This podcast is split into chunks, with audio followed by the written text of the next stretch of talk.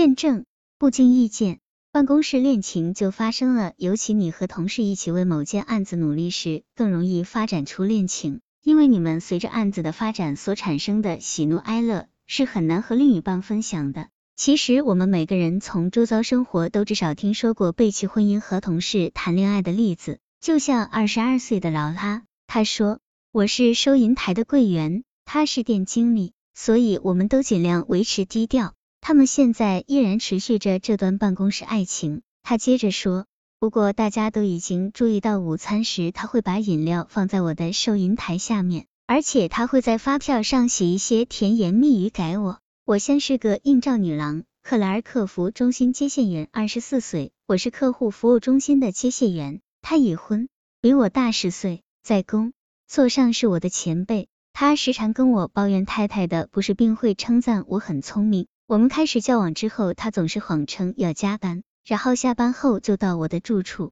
或是趁假日出来办杂事时来找我。此外，他还会带着不知情的太太跟我一起去夜店。我们首度发生性关系是在情人节时。但稍后，他就在他太太的脸书留下传达爱意的甜言蜜语给他。后来谣言开始传开来，让我觉得自己不像是个恋爱中的女人，反而像是个应召女郎。因为同事们都认为我和所有男人睡觉。后来他因为想当个好丈夫，就和我分手。我很难告诉其他人我犯下这个好傻好天真的错。在公司里，他的座位在我的前面，但因为我还爱他。所以我每天都必须含恨的在一旁看着他，那段激情的偷情日子依然让我难忘。朱利安店员，二十二岁。几年前，我和当时工作店里的警卫有染，本来只是调情而已。后来等我变成单身，我们立刻便开始讨论在一起的事。起初只会传性爱简讯，后来演变成上班时间在货梯警卫室做爱。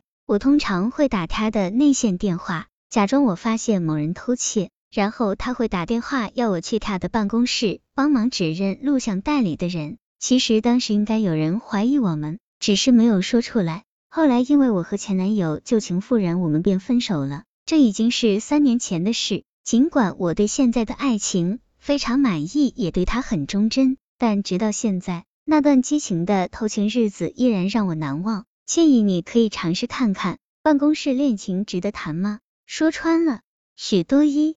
时的放纵终究是短暂的，最后不是让自己受到伤害，就是彼此间只剩下尴尬。现在已为人母的艾希莉说：“我在公司和副总经理调情了很久，后来有一次我们一起出差，喝几杯酒之后便上床了，感觉非常火辣刺激。不过他发誓再也不谈办公室爱情。他说，激情之后他感到强烈的罪恶感，我们便协议分手。虽然我们的工作不会每天都有交集。”但偶尔还是会有一些接触，到现在我们都一直在躲避对方，本来交好的情谊已荡然无存。专家指出，这就是办公室爱情最大的问题，它不但危害自己的婚姻，更破坏同事的关系。而且，当一个人遭到拒绝或觉得不满，就很难在工作时保持公允。再加上经济如此不景气，换工作真的不是很容易。